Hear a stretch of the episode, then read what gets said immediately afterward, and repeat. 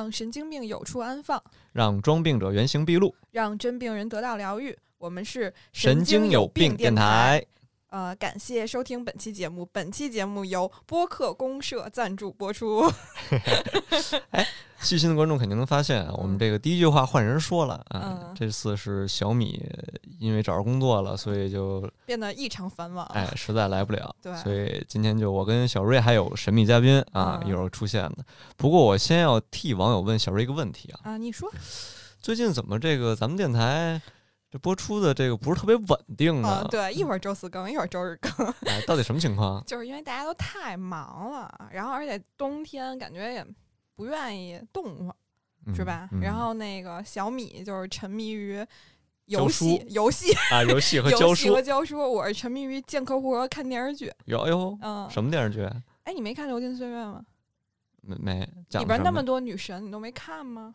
嗨，就是我我生活当中的女神也很多。哇，嗯，聊聊聊聊聊聊。嗯，就是里边有那个倪妮，然啊后那个刘诗诗，然后但是其实我最喜欢就是袁泉，啊，我也喜欢袁泉。对，因为袁泉就一出场，你感觉就是其他人都没了，哎，对，虽然她并不是最美的，对但是她气场真的让你觉得嗯气质特别绝。嗯然后，而且她那在里边就演了一个就是特别独立的女性。然后开篇就是她离完婚了以后，然后回到上海，然后来看她的这个姐姐跟她的这个外甥女儿。嗯，然后就是好多新女性宣言，就是她在里面塑造的还是一个特别成功的所。所以新女性就是喜欢离婚是吗？也没有，就是可能要勇敢的把那个自己在情感中可能觉得就是不匹配、不合适，那就勇敢说出来呗，就提出来。哎，而且而且你觉得，因为你岁数还小，嗯，然后但是我呢，就可能比你长几岁，四四岁，然后就感觉就是别我们已经过了那个结婚风潮，然后现在就感觉经历一些离婚风潮。哎，这就把今天的主题引出来了，对，是什么呢？嗯，就是离婚冷静期。哎，有请我们的嘉宾追老师，掌声。追老师，Hello，大家好，我是小追，这是一个今天现场刚起的名字。就是我们把一个东城大律师，然哎后整一名字叫小锥子。小锥子可不是咱提的，哎你就先让嘉宾自我介绍一下对，让嘉宾自我介绍一下吧。我就是一个在北京默默无闻的一个小律师，嗯，然后办了一些惊天动地的大案。真凡尔赛，哎呦，太符合咱们电台风格了。我跟你说，就是这些律师都特别擅长凡尔赛，嗯，啊然后他本人也非常的凡尔赛，嗯，就而且他长得其实还挺像坏人的，你 有点像那个就电视剧里帮坏人辩护的 辩护律师我就。直说特别像演那个就是抗战神剧里面那浩二，演那个日本军官那个浩二，我那差一撇胡子，嗯，我嗯我谢谢我谢我谢谢小追老师。嗯可能友情到今天就终止了，但是对，都特别感谢小追啊，今天来就是跟我们一起聊这个话题啊、嗯然后其实这个话题的起源就是。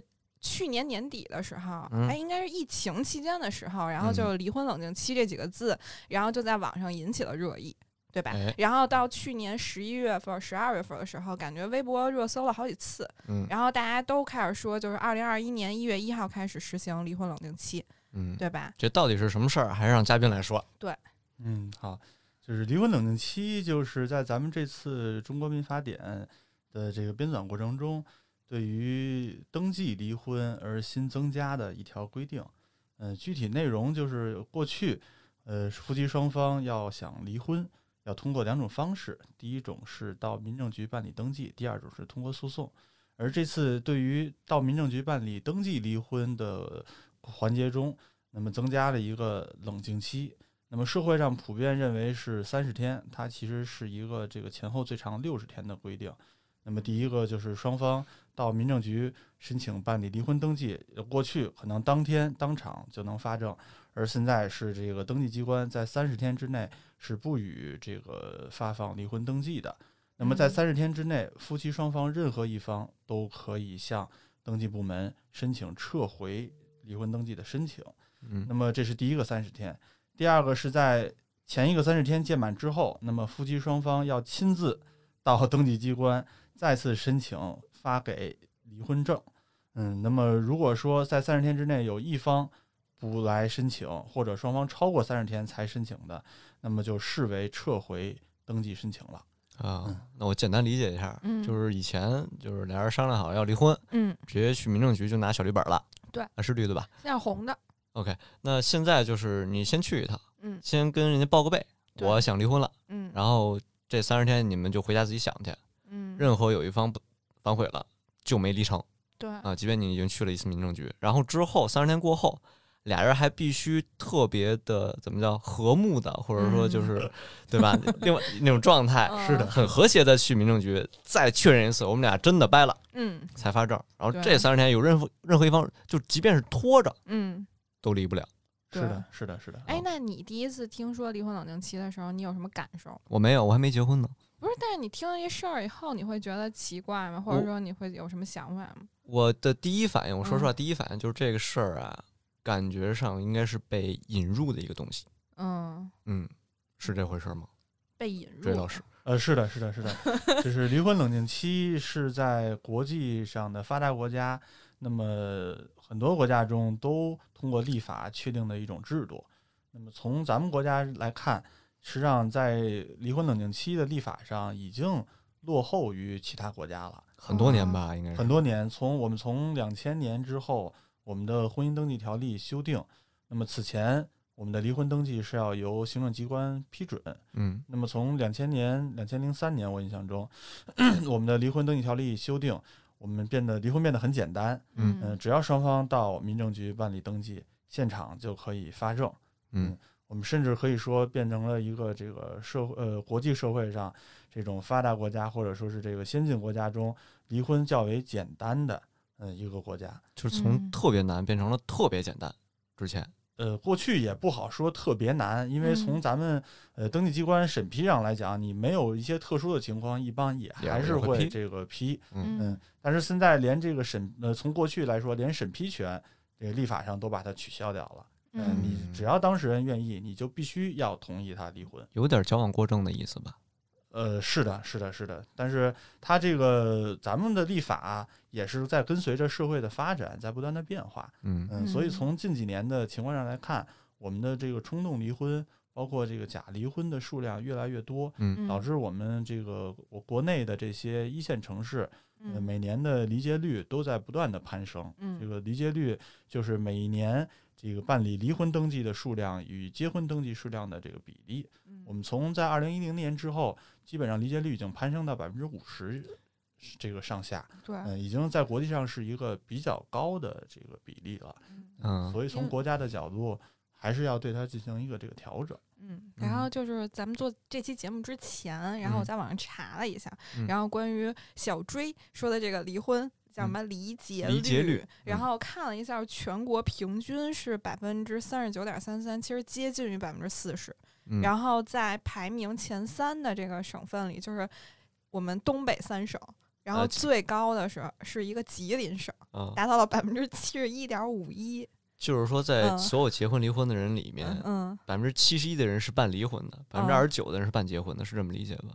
啊、不是不是，还不是？呃，嗯它就是你看，你可以把它理解为有今年有十个人来这儿办理这个结婚登记，嗯，那么可能就有六对儿就有六七对儿要来办离婚离登记。婚登记。哦哦，明白了。然后咱们生活的这个城市北京，然后呢排在了第五位，嗯，是百分之五十七点二六。五十七点二六。对，然后哦，也就是一半儿一半儿吧，差不多。不不，没到没到。按官方理解，应该就是百分之五十七的话，应该是呃十，十四比六，哎，十五十四比六，对吧？真的就是七比三。嗯，数学五十八分，高考的人已经就是有七了，，应该是有七对儿去结婚的，就会有三对儿去办离婚，差不多，差不多，嗯差不多。嗯，大概是百分之三十，哎，这除以二的一个状态。好吧，OK，那我想问追呃小追一个问题啊，嗯咱们引入这个离婚冷静期的意义在于什么？嗯，呃，这个事情是这样，从国家立法的角度，那么我们的法律是是用来做什么的？嗯保护人民的合法权益。呃，你说的这个确实是其中之一啊但是它有一个更大的责任，就是调整我们整个的社会，包括我们的生活，包括我们的这个经营，包括一切这种自然人、法人的这种行为。嗯，嗯那么这次民法典涉及到这个离婚冷静期，呃，我想它从国家立法的角度是希望进一步维维护我们的家庭的稳定，嗯嗯，那么进而通过这种方式来保护那么家庭的和睦，嗯保护每一个家庭成员的这个权益，同时也维护社会稳定。嗯，其实啊它有点涉及到一个民生维稳的问题。哎，嗯，因为其实社会就是由一个一个的家庭组成的。对。是的，是的，是的。哎，但是我当时听说这个离婚冷静期的时候，我是感觉还挺有点崩溃，为什么？因为就是就身边，比如说就是已经在就是策划离婚的朋友们，因为我觉得毕竟我们这个岁数嘛，就是结婚可能就是差不多都到一个三到五年嗯左右，然后大家可能多少都有一点儿自己的想法。然后像比如说那种如果要是过得确实不是特别合适的人然后就感觉离婚就好像会变得更难了，就是感觉加上这个冷静期。嗯，就是从个人立场出发，嗯多了一个冷静期的话，对于想离婚的人来说，确实会多了几更难了。哎嗯，多了这么两重障碍，对，跟之前相比。嗯那其实呃，从社会角度，那我们追老师已经说了，这个离婚冷静期肯定是从社对社会是有益的，因为现在确实咱们这个离婚率太高了。对，嗯然后就让大家大家冷静一下，避免一些过多的冲动型的离婚，嗯，因为好多可能确实是有挽回的余地的。嗯，对吧？那从个人角度来说，肯定还是会有那么一些，嗯，就 couple 或者就是两个人因为离婚冷静期受到了一些影响，嗯这个怎么怎么考虑呢？国家是怎么考虑的？嗯，从我过去几年代理涉及到离婚的诉讼案件上来看，嗯嗯，离婚确实挺难的。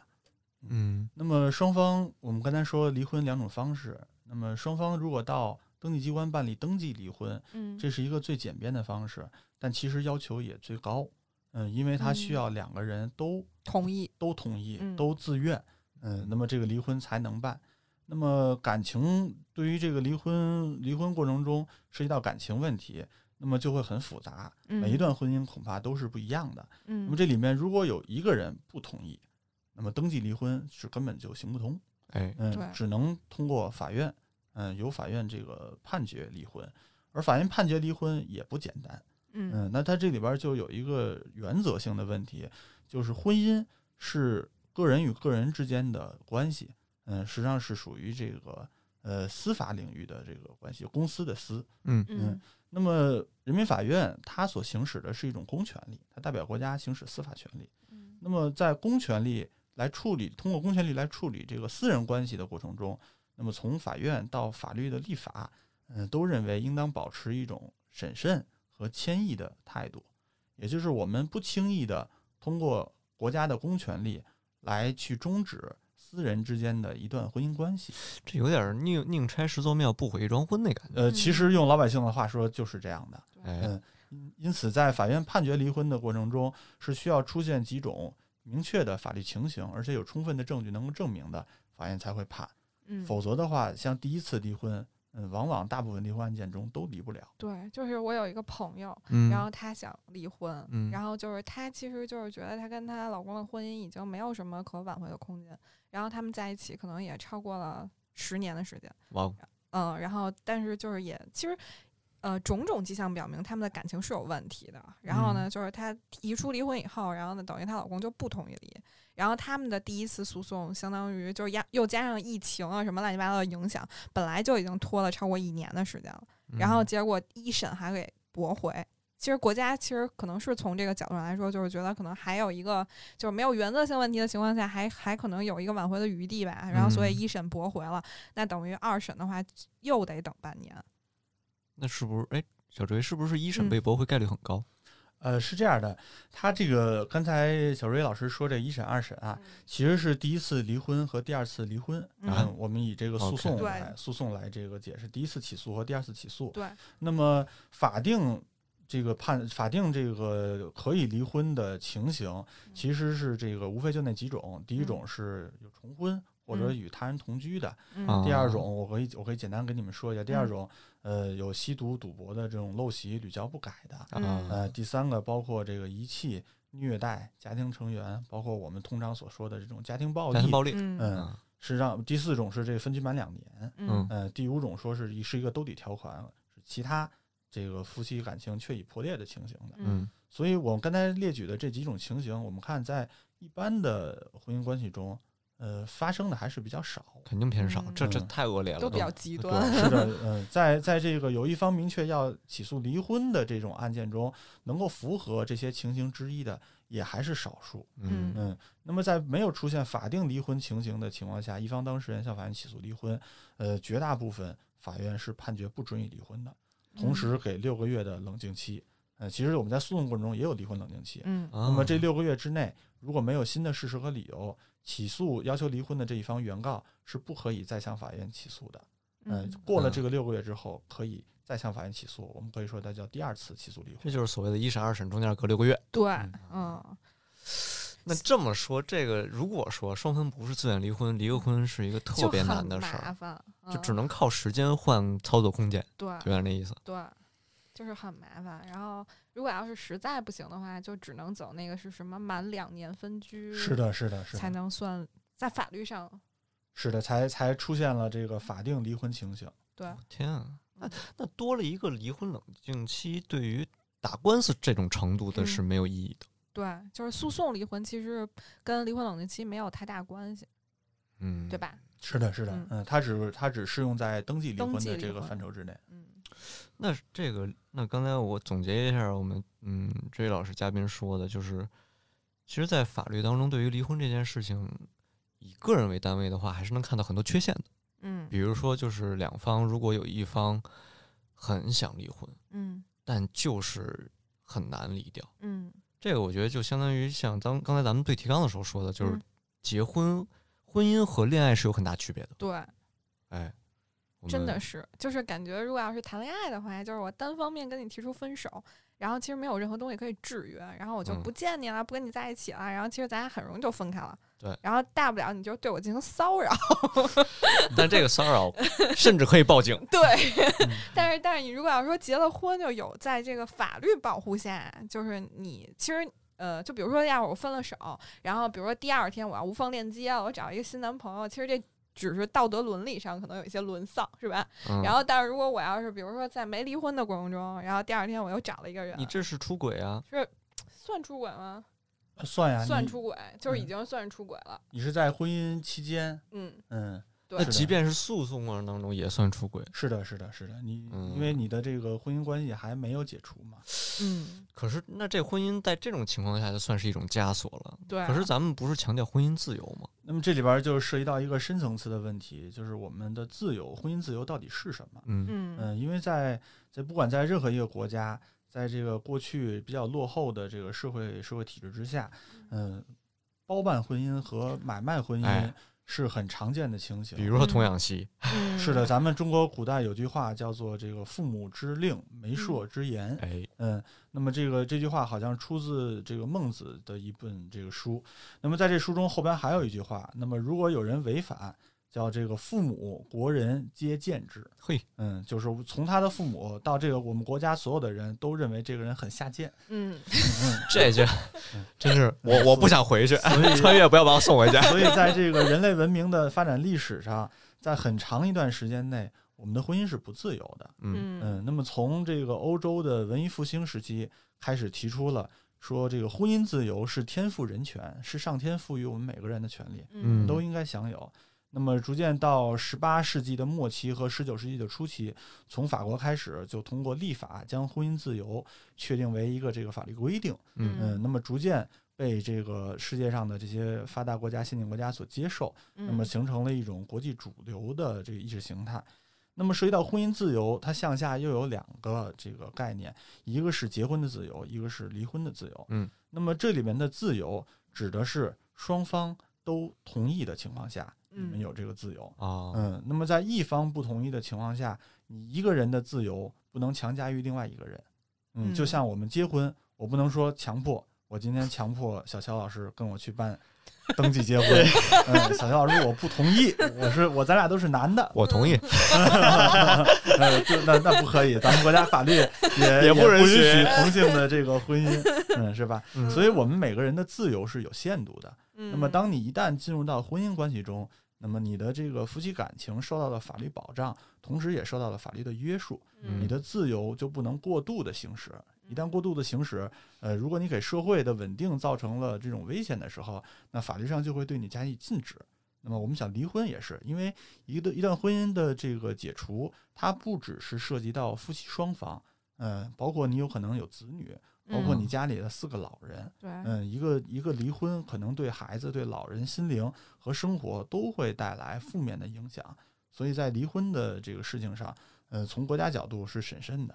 嗯，尤其是有孩子，责任感嘛，这是对吧？而而且嗯。咱们呃，中国跟一些西方国家对于有没有孩子这件事儿，咱们还没有一些特殊的规定，但是好像国外是有的。呃，是的，嗯呃，就在这个离婚冷静期的这些规定中，像这个一些其他的国家，它对于是否有子女是做出了区别性的对待的。嗯呃，你有子女的，跟你的冷静期就更长；嗯、没有子女的，相对你这个婚姻解除对其他人影响较小的情况下，冷静期就较短。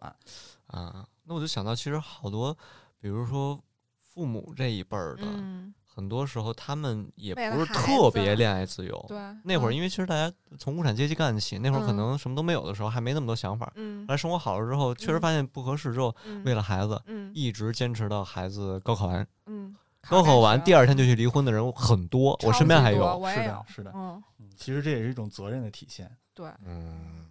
其实我觉得凡事都有两面性吧。记咱们记得上次那个请爱尔兰那个旅游局的嘉宾来的时候，嗯，然后大家就说那个就是在爱尔兰结婚特别浪漫，因为哎这个国家不不允许许离婚。婚。但如果要是说就是说你要是理性的思考的话，其实也挺可怕的。特别落后对，特别不自由。对嗯，现在不，人家也加入了离婚冷静期嘛，对，就是反正就是有点长点儿。忘了是四年还是八年了。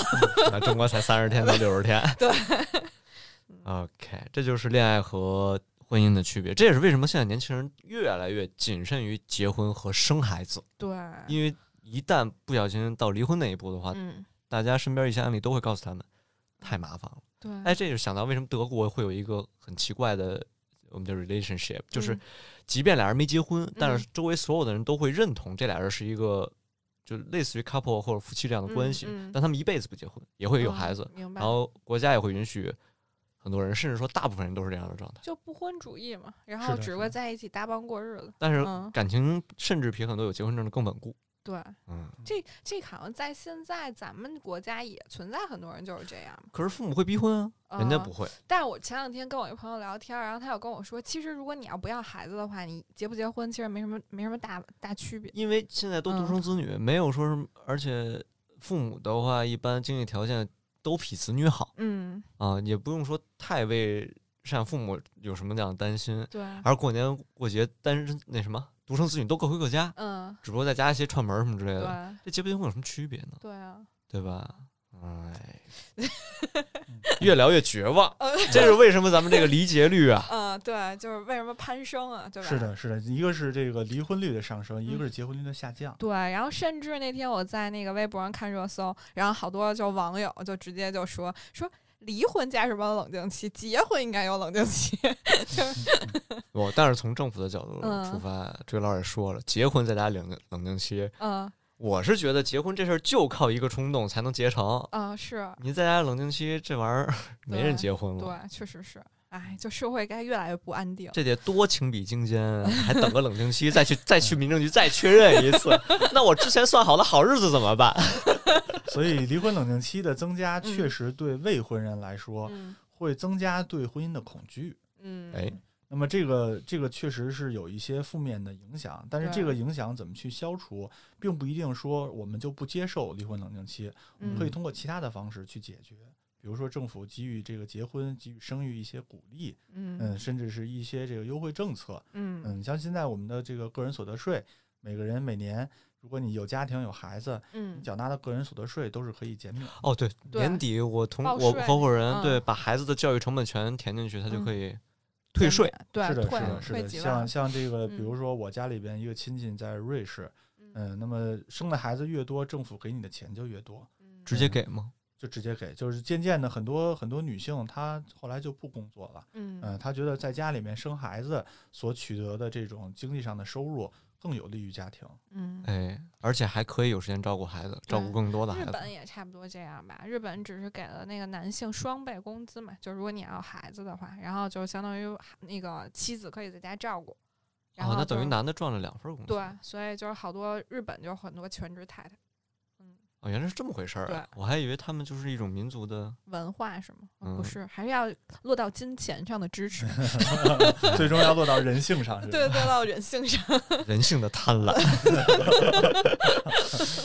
哎 哎呀，那接着聊这个咱们嗯这离婚冷静期啊，对，就是因为我朋友最近他们家在买房，嗯在那个古城那边的房子，嗯然后的话就是直接销售跟他们说的一个嗯故事，就是有一对夫妻，嗯他们现在比如说就是一对夫妻手底下两套房，嗯他就没法再买房了。嗯但他就确实是需要再买一套房的情况下，嗯，就是很干脆的两个人就去离婚，嗯然后一有一方什么都不要啊，反正起码房子是不要的。嗯他离婚之后，他就有恢复了购房资格，然后他还要算准一个三十天还是怎么着，反正算准一个日子，嗯他赶紧离，嗯能赶在年底之前订房。但是之前好像国家也针对这种假离婚提出了一个是什么一年之内不能再购，呃，它是主要针对这个你过去有住房，嗯。那么想通过这个离婚，一个是取得购房的资格，嗯。第二个就是取得这个贷款的优惠。嗯。啊，因为像现在首套房、二套房，那么你这个银行给你批的贷款比例是不一样的，嗯、嗯那么因此就衍生了很多这种假离婚，嗯，包括包括这个因为购房所产生的假离婚，包括因为卖房所产生的。比如说，在我们这个出售房屋的过程中，它有一个满五唯一的政策，这个概念嗯到底是什么概念啊？我好，我一直不不是特清楚。就是住满五年，嗯同时是你的唯一住房。嗯这种哦情况下，你出售在房屋的个人所得税上面是可以给你减免。嗯那么，如果你不是唯一住房，你进行销售，那么要征一个很高额的这个个人所得税。我印象中是嗯房屋增值部分的百分之二十。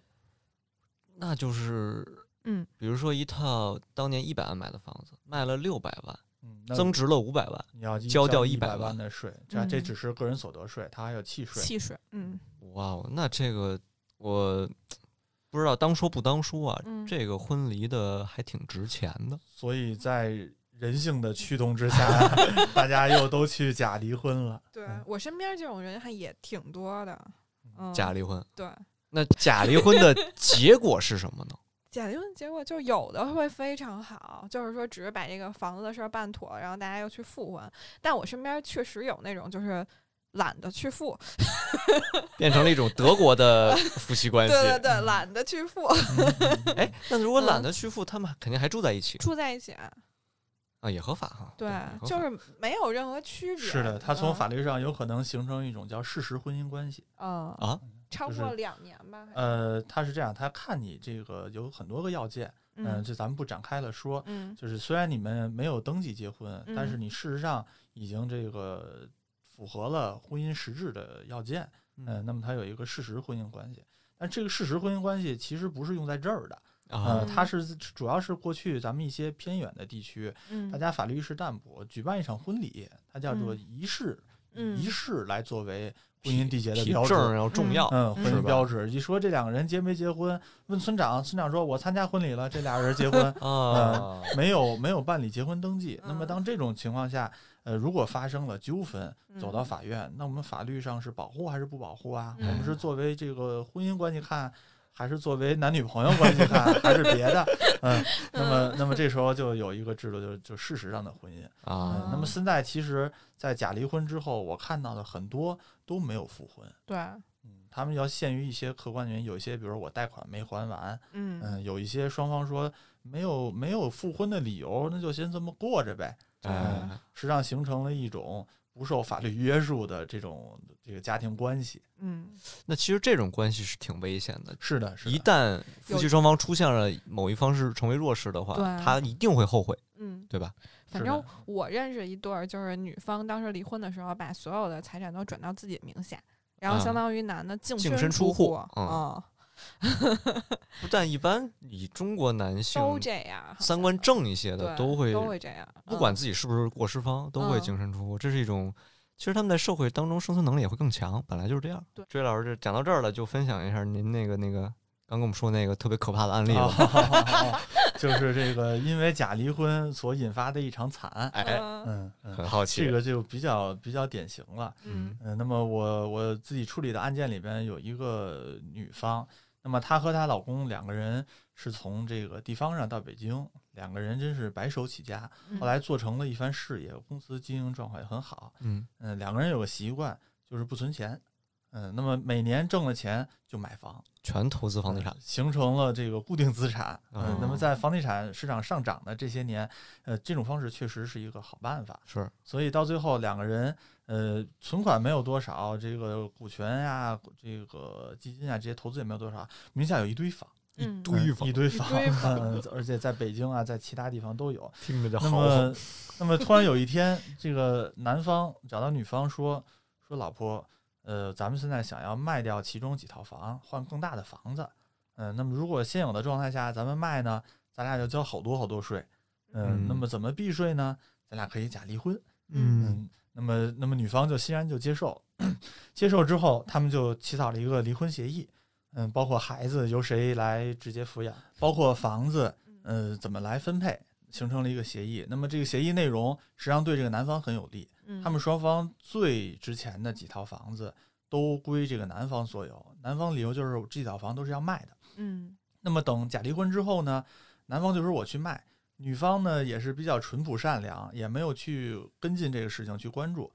那么大概过了大概几个月之后，那么有一天这个男的喝的酩酊大醉回到家，嗯嗯、这时候他手机响了，那么他老婆下意识的就帮他接起来，结果听到对面传来了一个女性的声音，啊。嗯。他老婆说了一句话之后，对方马上就挂断了。嗯，那这个时候女性的这种警觉和敏感第六感。就就反侦探能力，是的就提起来了。嗯。提起来之后呢，他就因为现在咱们的手机都是面部识别检索，啊这个事儿本身也是风险挺高的。嗯嗯，她就拿着这个手机对着她老公的脸比划，嗯，比划半天，哎，她老公睁了一下，睁了一下眼睛，叭，啊这个手机就解开了。解开之后，她就进微信，看到微信的这聊天记录，当场就崩溃了。嗯嗯，她发现她老公在外面不光是有一个小三儿，嗯而且呢，跟这个小三儿在多年之前，在这个女的怀二胎的时候就已经有其他孩子了，天哪，哦已经有了两个孩子。嚯嗯，那么更为惊讶的是，这个在她老公跟她假离婚的不久，就已经和原来的小三儿登记结婚了。那她就成被被就角色转换现在嗯原配变成了小三三儿儿，嗯，变成了一个没有合法身份的这个小三儿，而嗯而真正人家的老婆在外面住着大房子，这个养着孩子，而所谓那些要卖的房子，其实根本没有卖，是过户到了原来的这个小三儿名下。我的天，够厉害的！嗯，是的，当他当他发现之后，那就是追悔莫及，就找到我。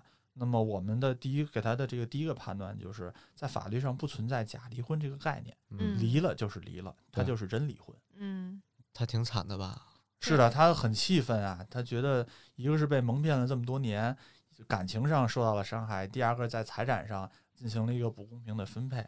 嗯当然，后续我们也给他出了一些其他的救济方式，嗯，但是这些方式其实都是使他已经处于一个很被动的状态之下才能才去走的。因为他已经事实上已经离婚了，而且那男的也没有重婚，对啊是的，而且他现在真的是一小三。对啊，我的天，而且我觉得他这个知道还不如不知道 他还是得知道。还是得你说他如果越晚知道，他岁数越大呀。啊，那也是，而且这就有一个问题，我不不理解，就是他太不懂法了吧？对，他们家有这么多房子，嗯。跟满五唯一有什么关系？跟卖房有什么关系、啊？是的是的非得离婚是，再卖房？嗯，我觉得还是太信任那个男的，哎，就这个嗯。男的可能把这个女的，可能最开始是真爱，包括嗯白手起家，已经就是嗯。把，这女的宠的就已经有点儿喝男人，脱离世界了，啊，脱离社会了。所以后来我们分析啊，为嗯。什么这男的要演这么一出戏，嗯布这么这个复杂的一个局？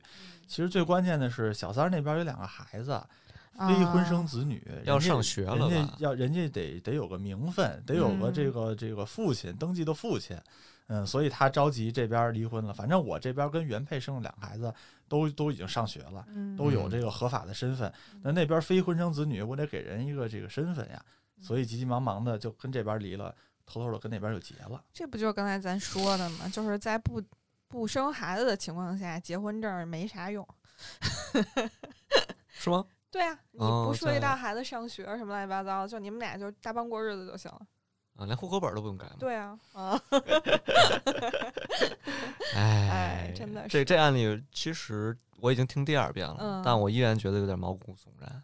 对，就尤其这个给很多广大未婚女性敲响了警钟，就是即便这个婚后生活再美好，也不能脱离社会，要与时嗯俱进。对，嗯，而且这个男的明显是看到了这股风潮，才会利用这股风潮。嗯是的，是的，哎，所以如果说他这个案例的情况下，就也不说他这个案例啊，嗯就比如说现在有离婚冷静期了，然后会跟之前没有离婚冷静期的时候，嗯，带来一些区别，对吧？刚才我嗯们这位老师也说了，比如说在离婚冷静期间，我发现了猫腻儿，嗯。现在是不是跟之前不一样了？处理起来，呃，是的，它有一些积极的这个意义。嗯。呃，一个是你像我过去还处理过一个案件，就是男方和女方也是协议离婚，嗯，离婚之后，那么女方在大概也就是一周左右吧，突然发现男方其实隐秘了很多重要的夫妻共同财产，嗯。他并不知道的，比如说在其他城市购买的房产，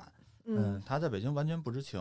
那么发现之后，呃，这时候离婚协议已经签了，登记已经办完了。他想要再去主张自己的权利，那只能通过诉讼。嗯、嗯有一个这个离婚后的财产分割，嗯嗯，他还可以诉讼，但是诉讼对于一个当事人来说，从时间、精力和这个金钱上的成本都是挺高的。嗯嗯，那么那个案件如果放在今天，他还在这个冷静期之内，他完全可以通过向登记机关申请撤回的方式嗯来维护自己的这个权利。嗯嗯，然后再恢复最开始的起跑线，两个人很重新谈一下财产分割，再立就 OK 了。，是的，是的。其实这么看的话，确实还是有很多正向的意义的。呃，对，还有嗯一个层面就是离婚协议我们签了，嗯，那是不是要按照这个离婚协议来进行履行呢？嗯，这就又又是另外一个问题。当有一方不履行的时候，那么这个守约一方又要被逼着去法院打官司。嗯，那么当我们加入离婚，对我们加入嗯离婚冷静期之后，OK，那么另外一方可以说，我要求你在冷静期之内履行。哦，嗯，如果你履行完毕了，那么我去和你这个在三十天之内办理这个登记，领取这个结婚离婚证。嗯，如果你不履行，那 OK，我可以撤回。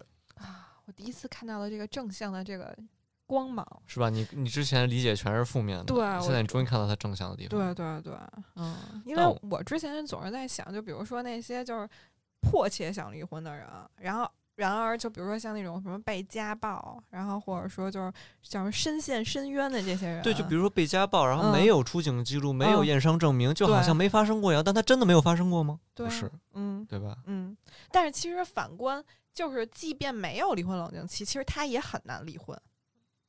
啊就这个东西，他没没证据的情况下，他怎么着都很难离婚。这个家暴说起来嗯又有点话长了。哎，说说说，因为因为这嗯个家庭暴力啊和嗯一般夫妻之间的这个打打一架，嗯它完全是两个概念。啊嗯嗯，那么施暴者一方他其实是有心理障碍的。嗯嗯，他这些暴力的行为，因为其实这个家庭暴力这种暴力的方式分很多种。嗯嗯，除了肢体上的暴力，还有冷、暴力，冷暴力，这个言语上的暴力，嗯，还有这个性暴力，还有这个嗯金钱上的暴力。嗯，比如说这个老公一个月有正常的这个工资收入，全都被老婆收走，嗯呃，一个月就给你一百块钱生活费啊，这个是其实是属于家庭暴力的范围之内的，这个叫金钱上的暴力。好吧嗯，，我通过金钱来这个控制你的行为，嗯而家庭暴力的本质就是想施加一种控制。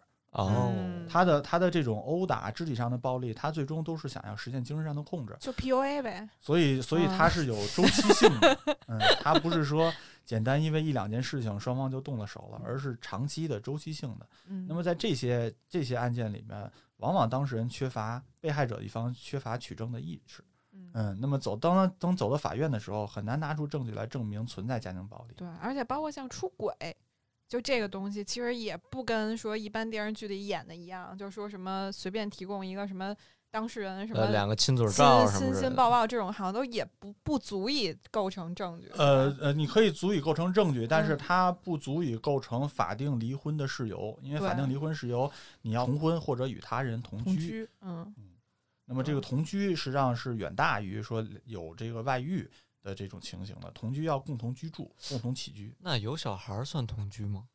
呃，算有小孩儿就一定是你已经同居的状态了，呃也不一定，但是你有小孩儿，其实从法律上看，你这个情形就比较严重啊，了。更恶劣了。嗯对。刚才我是有一个提示啊，嗯就是还是有很多男性活得嗯不开心的，啊，他的工资确实会被老婆全部收走，而且每月生活质量很低，甚至嗯出去喝酒的次数都是被严格限制的。嗯，如果他不开心的话，他好像是可以以这一点来作为离婚理由的。你听半天就听着没不，一直我们在以女性角度去思考问题，但其实听到这一条，我感受到男性其实很多时候也，你看你没有被打，没有被骂，嗯，但他其实也遭受了家庭暴那个暴力。是的，嗯，你在不经意间已经被家暴了。对，而且今哎，天我跟我哥们儿中午一块儿吃饭嘛，然后后来他就问我说你要聊什么话题，我说离婚冷静期，然后他第一个反应就是，哎，你去帮我问问这个离婚冷静期对于我们男性就是 对，我想聊一聊，我想拓展一下。对对对对，就是男性对于男性的这个合法权益保护上有什么促进吗？嗯他离婚冷静期一定是对男女双方的，双方的，双方的，女方有的，男方也一定有。嗯，嗯，主要是让当事人冷静冷静嗯。那你如果这里边一一定要进行区分的话，嗯那这个男女双方，呃，谁更容易冲动，嗯谁更谁更善于冷静，呃，嗯，这个可能会有一些区别。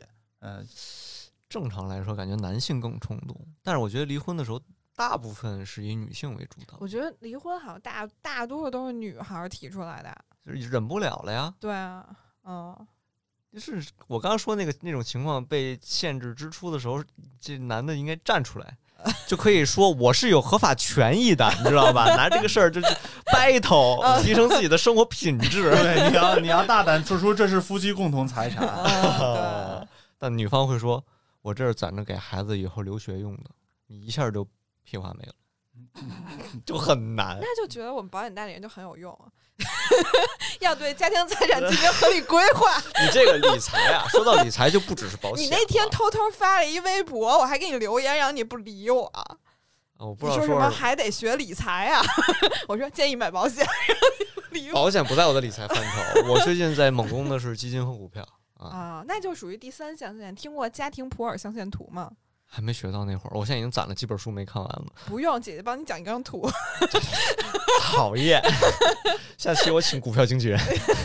那就是野老师。嗯哎，那这个骗婚的案例啊，我们也分享完了。嗯基本上我觉得这一集就是用来普法加，不是为了恐吓大家。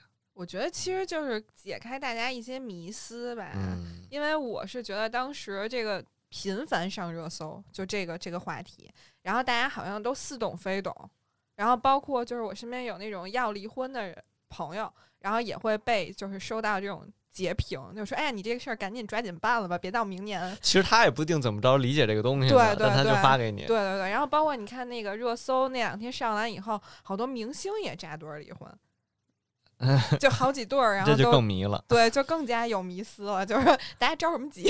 其实最大的问题就是，呃，大家大家的思想经常会被别人影响。对，嗯当当一种这个言论成为社会的这个主流言论的时候，嗯、嗯，大家会放弃自己独立思考的能力，能力。对嗯是的，这样其实挺可怕的。嗯我想这期节目也是能够帮助大家更客观的看待这个离婚冷静期。对，嗯，对，很客观了。是。那其实各个国家就是这东西，就是刚才你说的，是个外来的。嗯，然后呢，其实各个国家其实都有，嗯只是长长短短不一样。嗯，然后这东西其实就是需要大家一个接受的过程。其实从大面上来讲，它还是一个好事儿。呃，对，从从其他国家，因为其他国家嗯这个离离婚冷静期已经实践过多年了。嗯嗯、从这个实践的结果上看是正向的，嗯它确实抑制了一部分这个离婚的离婚率的增长。嗯那么离婚率的这个增长被抑制了，我们的家庭就更稳定。嗯那么家庭稳定，社会就稳定。其实我们每个人都是社会稳定的得益者，呃嗯，我们应该是支持的。我支。持，嗯，我支持。好吧，支持。而且我再跟大家大家强调一遍，不是三十天，想离嗯婚是最快是三十一天。是的，是的，是的 哎，然后如果你想在走完正规流程，第一趟正规流程离的话，是嗯六十天之内搞定这个事儿。嗯是的，啊，最晚是六十天搞定这个事儿。是的，它前后两个三十天是不一样的。嗯，对，但是我觉得归根到底的话，就是还是大家都是成年人了，就是结婚这件事儿想清楚。想清楚，啊，你今年想清楚，你明年也能想清楚。从后年开始就开始不稳定，我觉得现在这个时代的变化。嗯但是我觉得任何的两性关系还是需要维维叫什么经营跟维护吧那。当然，嗯，那必须的。我还是相信爱情。哎，我也相信爱情，嗯 我也要举手，当你遇到对的那个人，嗯没什么都不坚定的走下去叫去。什么来着？想见你的人二十四小时都有时间，想送你的人东西南北都顺路，啊，想跟你一起吃饭的人酸甜苦辣都能吃。我不行啊，我痛风啊！我今年十月份痛的风，我现在真是什么都吃不了。哎，但我觉得你皮肤变好了，今天突然之间，呃，因为我头上这些包，我开始用药物介入治疗了。哦嗯，不能说只是靠养。感觉在婚恋市场，你的这个筹码上升了，因为颜值的提升。可是我的保时捷在修呢。又开始凡尔赛 又了。开始凡尔赛，哎，得嘞，嗯我我提一个小的期许，我觉得嗯咱们中国也要加入，有孩子的话，冷静期也要适当加长。就更完美一些，是吧？是的，嗯是的。如果有家暴的话，冷静期要适当减少。哎，嗯，对对，情节严重的立马判离，嗯嗯就不管是女性还是男性，于祸害当中，嗯，嗯，对，一定会更完善的。哎，但是我觉得就是好像一提到离婚这个话题，就感觉大家都会不由自主的还会皱个眉头吧，因为觉得这事儿反正就是不，两种原因，一种皱眉头是我还没结婚呢，你提这干嘛？呃，一种是哎呦，我我你提到点儿上了。就感觉 好像没有什么特别完美的离婚，嗯不啊，是吗？电视剧里有，嗯网易云那个嗯，叫什么来着？什么流金岁月吗？对，那个女神袁泉的离婚不就很完美还？挺完美的，嗯嗯，对。然后有一个日剧，是不是？你知道吗？你不知道？